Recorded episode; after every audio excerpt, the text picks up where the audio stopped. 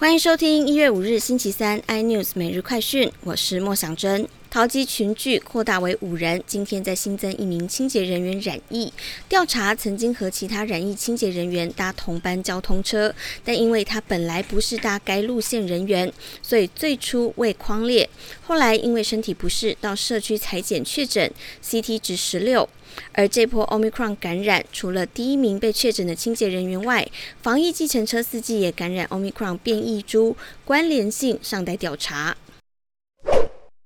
近年来，中国企业频频盗用热销韩国商品的商标和设计，让韩国企业苦不堪言。韩媒报道，为了抵制中国山寨韩食，韩国食品产业协会与多家韩企组成联盟，包括三养食品的火鸡炒面、不倒翁的粉丝等九款食品，联手在中国提起商标侵权诉讼。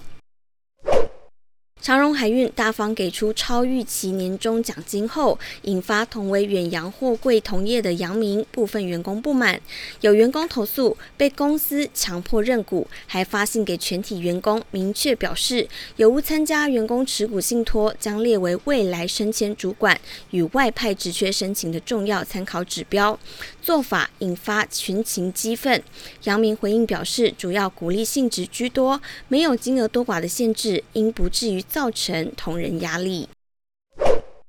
微影设备商艾斯摩尔 （ASML） 德国柏林工厂日前发生火警，吉邦科技认为可能影响及紫外光 （EUV） 相关的光学零组件供应。